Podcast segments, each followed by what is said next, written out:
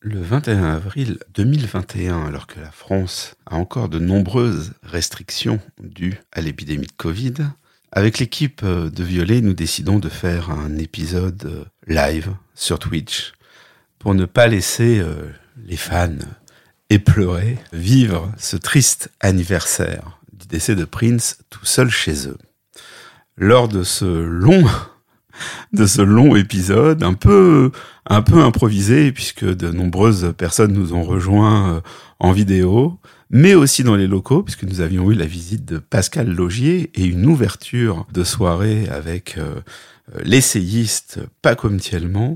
Au cours de cette longue soirée, Nicolas Gabé nous avait fait une analyse fine de la version de Sometimes It Snows in April, interprétée par Prince dans un petit documentaire appelé The Art of Musicology, qui était en fait un enregistrement euh, dédié à la télé et qui avait été enregistré au Webster Hall de New York le 20 avril 2004 lors du Musicology Tour. Alors il nous semblait euh, important d'adjoindre à l'épisode Musicology, qui est le dernier publié euh, actuellement sur les plateformes, euh, mais d'adjoindre cette analyse, puisqu'elle est directement en lien avec la tournée Musicology. Voici donc le bonus, soit Nicolas Gabé, l'analyse de Sometimes It Snows in April.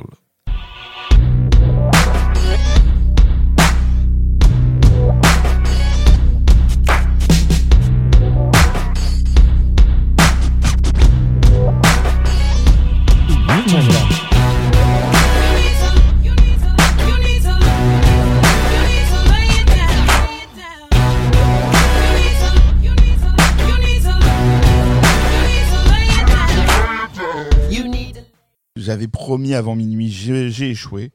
Et pourtant, regardez, il revient avec son Korg. Oui, et c'est un Korg pourri. Euh.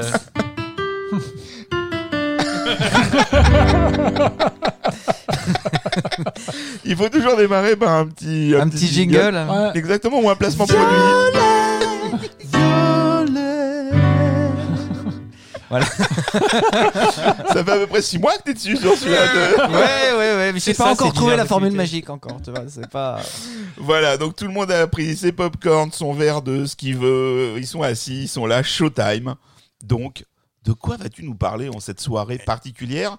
Même si ça y est, nous sommes le 22. Bah, c'est compliqué parce que la, la consigne c'était de faire une intervention libre oui. Donc euh, on pouvait partir sur tout et n'importe quoi, ce qui nous a énormément angoissé, Frédéric et moi, parce que voilà, sur quoi partir. Et en fait, j'ai eu l'idée ce matin dans mon lit à 6 heures, exactement.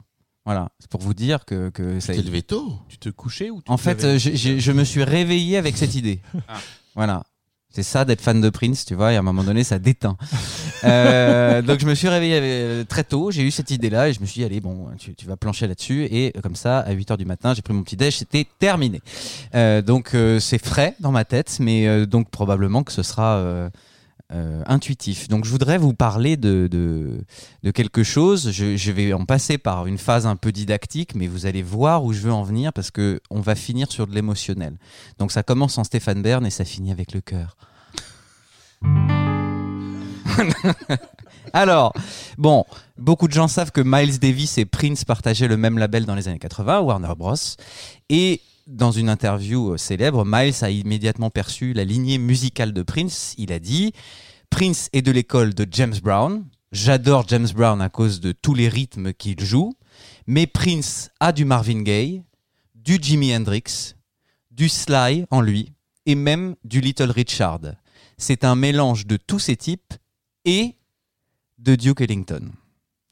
Et Duke Ellington, si j'avais besoin d'en parler en introduction, c'est parce que je voudrais vous faire une petite intervention plus courte qu'à l'accoutumée, mais un peu un bonus spécial pour cette soirée, sur l'harmonie chez Prince. Donc euh, Stéphane Bern vous expliquerait que donc euh, l'harmonie est née au Moyen Âge en Occident. Euh, puis c'est pas qu'une expression en fait quand tu dis je commence en Stéphane Bern, c'était pour de vrai. Non oui, euh, j'adore. Le duc Jean de Hanovre.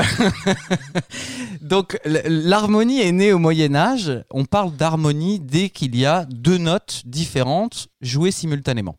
Alors, c'est pas vraiment encore de l'harmonie quand il y a que deux notes, on parle d'intervalle harmonique, c'est-à-dire que par exemple, je vais jouer un ré et un la. Ensemble, intervalle harmonique.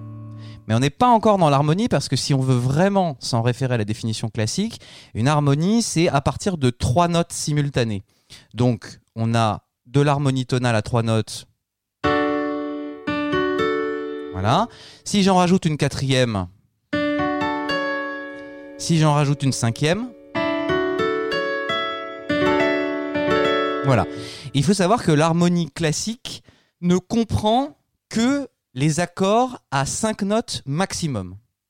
Au-delà de 5 notes, c'était pas considéré jusqu'à la musique et la révolution musicale du XXe siècle où l'harmonie classique perd le monopole de l'écriture musicale savante, et que là, il y a des génies comme euh, Debussy, Schoenberg, Stravinsky qui réinventent et qui font éclater le système tonal. Donc il y a des nouveaux systèmes qui sont inventés de toutes pièces, il y a la musique sérielle, la musique aléatoire, la musique concrète, etc. Et il y a donc l'invention de nouveaux accords, toujours plus chargés, des accords de six notes, donc ça c'est 5. On va faire un accord à six notes. Déjà l'harmonie devient un peu plus floue. Si je fais carrément 7 notes, ça fait des paysages plus rêveurs. Euh, donc là, c'est une harmonie qui est inconnue avant le XXe siècle. Non pas qu'il n'y a pas certaines, certains compositeurs qui n'ont qui, qui pas essayé, qui n'ont pas fait des expérimentations, mais ça n'a jamais été codifié comme tel. Et donc c'est, euh, par exemple, un des grands apports du jazz, c'est euh, euh, va aller chercher des accords très riches, un flou. Il y a même un musicologue qui dit de manière très intéressante, il dit que dans une grille de jazz, les accords sont notés, mais pas pour les notes qu'ils contiennent, dans la partition, mais plutôt comme, j'ouvre les guillemets, comme un champ de pôle d'attraction à un instant donné. Et j'aime bien cette expression, c'est un peu flou, mais, euh, ça veut dire qu'on n'a pas quelque chose de stable. On a des, intentions qui se rencontrent. Et donc il y a le, génie musical actuel Jacob Collier, euh, que beaucoup de gens connaissent. Euh, si on est fan de Prince, il faut s'intéresser à ce garçon. C'est vraiment un génie, il a même pas 30 ans et... Enfin, il fait de la. On aime ou on n'aime pas sa musique, mais on peut. C'est indéniable, c'est un des, musiciens les plus talentueux de cette planète. Il a une vidéo absolument superbe que je vous invite à aller regarder, qui dure 3 minutes. C'est vous marquez euh, Jacob Collier About Harmony. Ça se trouve sur Facebook et sur YouTube. C'est euh, lors d'une masterclass qu'il a donnée et il explique un peu ce système de l'harmonie selon lui. C'est-à-dire que par exemple, il va dire euh, vous jouez un ré, un la, un do, un sol, un si bémol, un Fa. C'est des notes qui sont très rapprochées. C'est pas un accord qui est euh, défini, mais euh, ça nous amène une couleur et on a envie que ça se résolve. Alors du coup, il dit un truc très intéressant. Il dit l'harmonie devient de plus en plus excitante au fur et à mesure où on ajoute des notes, mais en même temps, en tant que musicien, on a de plus en plus de responsabilités à chaque note qu'on ajoute, tout simplement parce que chaque note de l'accord doit avoir une destination. Il utilise l'expression a place to go. Alors par exemple, dans la musique de Prince, dans Slow Love,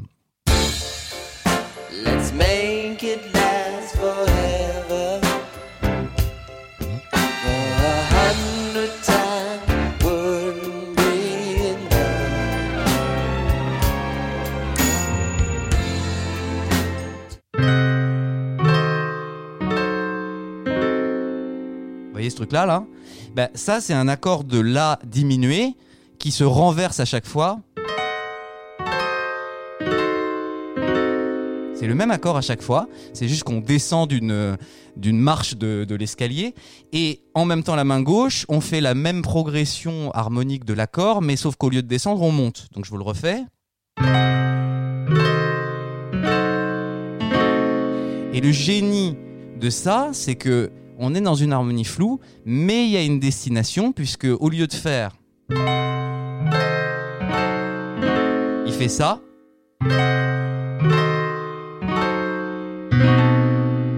Et là, c'est un truc très tendu. Hein. On ne sait pas où ça va. Et bah. Donc.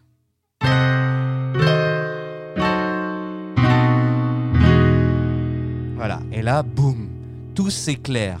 Donc c'est ça le principe que Jacob Collier explique dans sa vidéo, et c'est le principe même qui est la base de toutes les expérimentations jazz depuis que cette forme musicale a été inventée.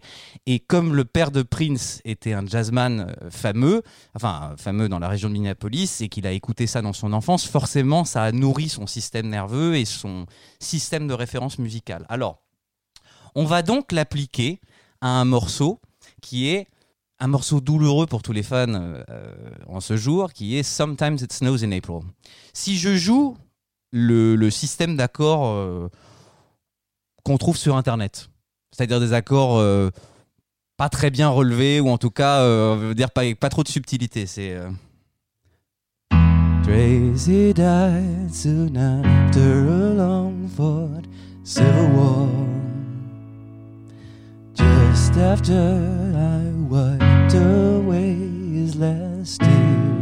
Voilà. Bon, ça ressemble hein, à, à ce qui se passe. Sauf que ça, c'est des accords à trois sons.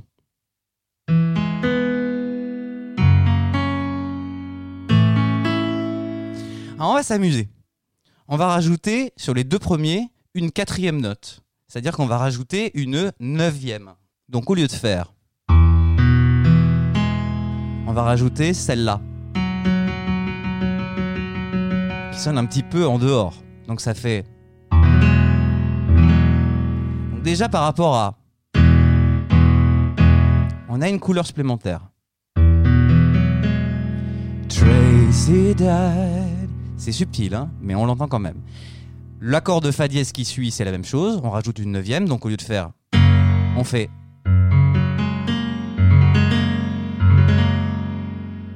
Et l'accord de La qui suit, on va passer à un accord de 5 notes, et pas 4. C'est-à-dire qu'au lieu de faire, de rajouter juste une neuvième, en faisant par exemple ça,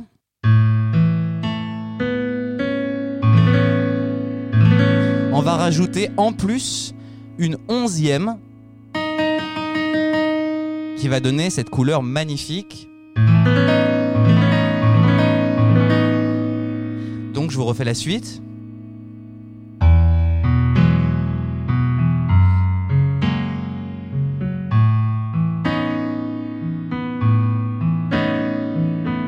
Ça change quand même de...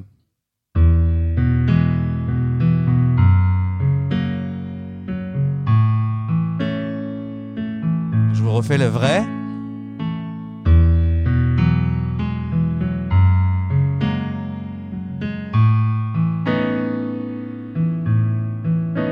Voilà. Et alors, c'est là où évidemment, sur le refrain, ça se corse encore plus. Parce que là, on a des accords. Alors, j'ai essayé de les noter tellement c'est compliqué.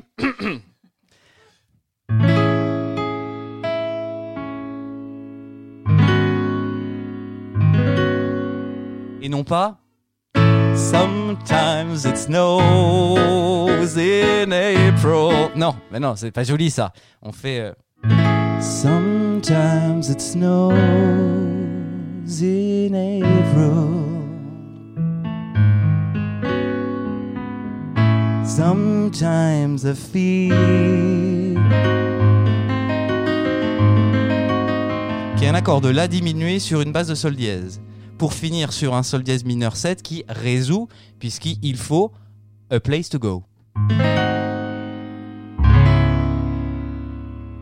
Et là, le petit génie, c'est que il va faire évoluer ça en.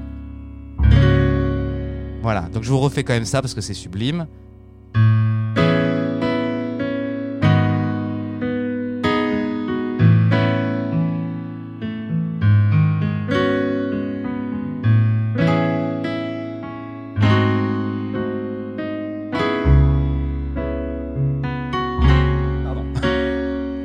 Suite encore mieux.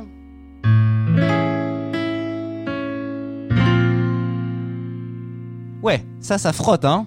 Ça, ça frotte sévèrement, hein. Et encore pire, mais ça résout. C'est-à-dire que là, on a pareil, on a encore une illustration de ce que disait Jacob Collier. Ça fait bizarre d'avoir. euh, Sauf que si on a la destination, tout va bien.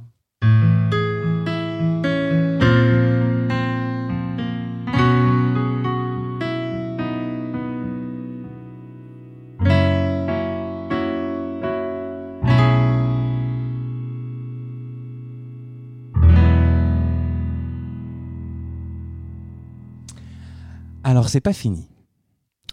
Rafi, peux-tu nous mettre l'extrait musical que je t'ai envoyé ce matin? L'extrait que je lui ai envoyé ce matin, c'est la même chanson jouée 18 ans plus tard à la guitare acoustique lors du live at Webster Hall. Et pourquoi je voulais vous le faire écouter C'est parce que sur la version de l'album, il y a plusieurs instruments. Il y a le piano, la guitare acoustique, les deux sont mélangés, mais c'est quand même le piano qui prédomine. Et il y a un certain type de jeu qui est impliqué par l'instrument piano. L'instrument guitare, c'est un instrument qui est vraiment différent dans sa manière de l'aborder pour un instrumentiste parce que il y a des cordes qui sont accordées avec un système très particulier. Euh, quand on laisse une corde à vide, on a une note qui va résonner sans forcément qu'on ait besoin de d'avoir l'intention dans sa tête de dire je vais mettre mon doigt sur telle touche du piano. On la laisse résonner cette corde à vide et elle apporte une couleur particulière. Parfois c'est une couleur qui est heureuse, parfois c'est une couleur qui sort de, de l'harmonie. Ça peut donner des contrastes euh, saisissants, mais du coup, le fait d'entendre cette version à la guitare acoustique va nous montrer plusieurs choses, va nous montrer à quel point Prince, en 18 ans, a évolué dans sa compréhension du système harmonique. Comment est-ce que Prince arrive à composer des mélodies tristes sur un mode majeur en nous donnant l'impression quand même que c'est pas mélancolique, mais que c'est quelque chose qui est plus de l'ordre de la joie, quoi. Enfin, finalement, que c'est une tristesse joyeuse. Et, je trouve ça fascinant parce que ça veut dire que dans sa trajectoire d'artiste aussi, il y a un truc qui fait que quand il joue cette mélodie euh, au Webster Hall, en fait, il réinvente totalement sa chanson. Il réinvente Sometimes It Snows in April, qui est vraiment la mélancolie incarnée. Et en fait, là, il est dans un contexte très différent. Il est face à un public où il a envie de s'amuser avec les gens. Il n'a pas envie de les plomber. Il a envie d'être uplifting. Et en fait, c'est son jeu de guitare, sa façon de chanter aussi qui va le faire. Mais c'est son jeu de guitare qui est vraiment euh, caractéristique. Et eh ben, je refais une fois la tourne de la version 86. Comme ça, on écoute juste derrière la version guitare de 2004.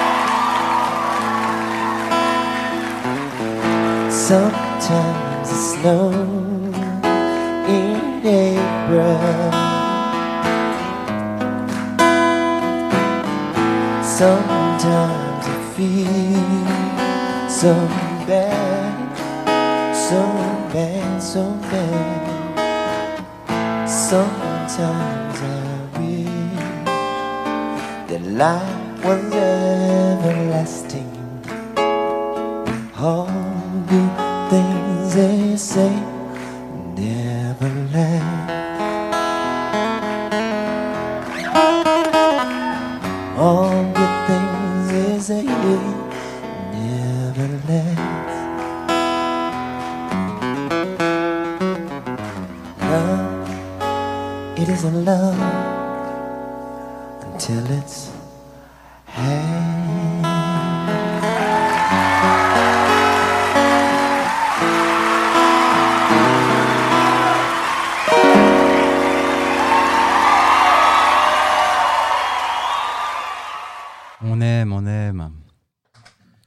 pense que là, euh, déjà après une petite comparaison, vous entendez encore un petit peu mieux ce qui se passe à la guitare, mais ça regorge d'harmonie jazz derrière. Et pourtant, avec ce groove qu'il a, cette détente, en fait, ça nous, ça nous saute pas aux oreilles, mais c'est d'une richesse le truc. Donc, je, vous fais le, topo. Par exemple, le début du refrain, dans la version studio, Sometimes On est sur un truc assez mélancolique avec cet accord de septième majeur. Et bien dans la version live, en fait, il nous fait juste une seconde suspensive, c'est-à-dire qu'il fait beaucoup plus simple, Donc je vous dis, c'est de cette coloration de l'accord de La, on passe à quelque chose de beaucoup moins mélancolique déjà. Donc, Sometimes it snows. Et je rappelle qu'avant c'était. Et là c'est beaucoup plus, presque plus joyeux. On est sur un accord de mi renversé. Sometimes it snows in April. Sometimes I feel. C'est ce si aigu là qui apporte une dissonance. Accord à six notes. Sometimes I feel. Et alors pourquoi, à votre avis, il garde cet accord bizarre là, à cet endroit-là? Parce que dans le texte, on, on- on- oui, je sais, je pose des questions, ça fait chier tout le monde. Ah non, non, non, on aime, on aime, on a peur de ne pas avoir la réponse. C'est parce, que, c'est sur la phrase Sometimes I feel et ça nous amène à So Bad.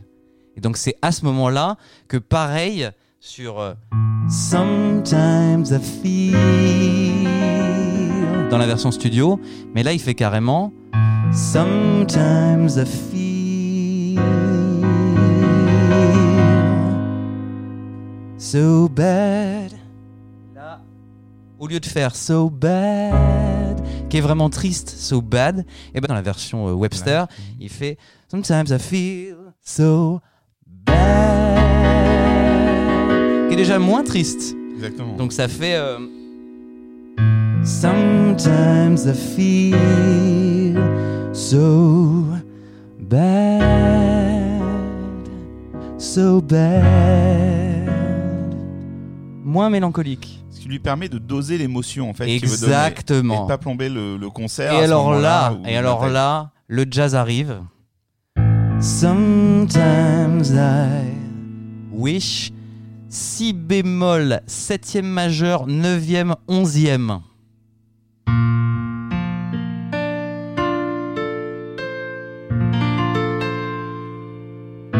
Sometimes I wish that life was never ending.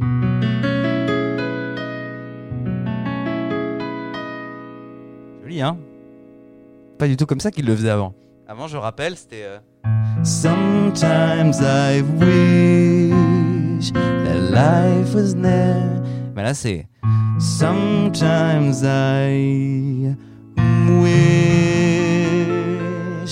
that life was never ending. All good things they say never last. Et l'accord final, magnifique accord jazz, qui est en fait un mi bémol mineur sur une base de mi, c'est-à-dire qu'on a un accord de mi à la main gauche et un mi bémol mineur simultané. Et ça donne cet accord magnifique qui est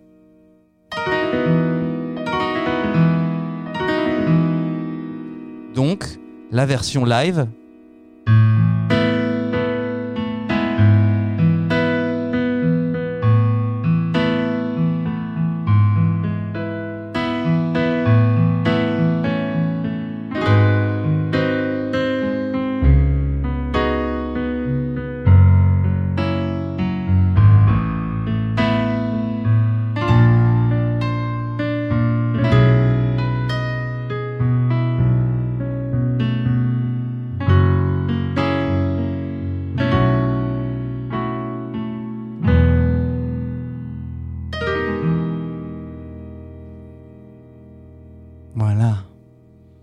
Voilà pourquoi je voulais vous parler de ça aujourd'hui. C'est parce que tout ce podcast, on le redit, on le redit, c'est essayer avec nos sensibilités d'éclairer la trajectoire d'un homme.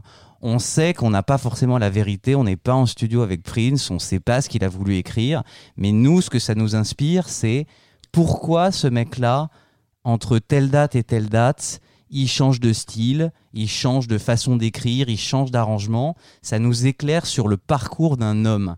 Et je trouve que cet exemple sur l'harmonie, déjà, ça vous a appris deux, trois trucs, mais en plus, ça vous montre toute la richesse qu'il a pu apporter parce que déjà il est devenu un meilleur guitariste, parce qu'il est plus dans le même état d'esprit que qu'en 86 et qu'il n'est pas dans le même contexte et qu'il a la musicalité et le, le les connaissances euh, presque quand même théoriques euh, qui sont suffisantes pour pouvoir réussir à réinventer son morceau de cette façon. Voilà. Je peux, je peux faire deux commentaires Vas-y, je t'en prie. Euh, alors, le premier, euh, il est d'ordre euh, général, mais ce que tu nous décris comme place to go, Ouais. je nous regardais tous autour pendant que tu jouais. Je crois que c'est exactement ça, c'est-à-dire ce, ce point qui rajoute et qui en fait nous. Ça me rappelle un peu ce que tu nous racontais sur, euh, sur la résolution dans Pop Rain. C'est-à-dire qu'il nous tient en suspens jusqu'à ce moment-là, qui, nous, qui justifie ce qu'on a entendu juste avant, en fait, cette Place to Go. Et il me semble qu'en fait, je nous regardais tous, c'est ça qui nous émeut le plus. On a tous, tous, sur cette note-là, eu un mouvement du corps. Oui.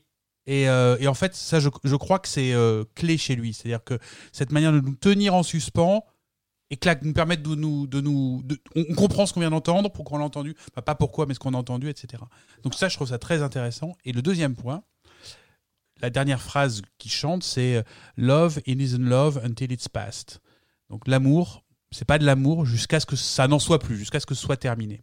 C'est une phrase qui est extrêmement déprimante. Euh, il chante ça à Webster Hall à New York, donc les gens qui sont dans la salle, ils comprennent tous exactement la phrase.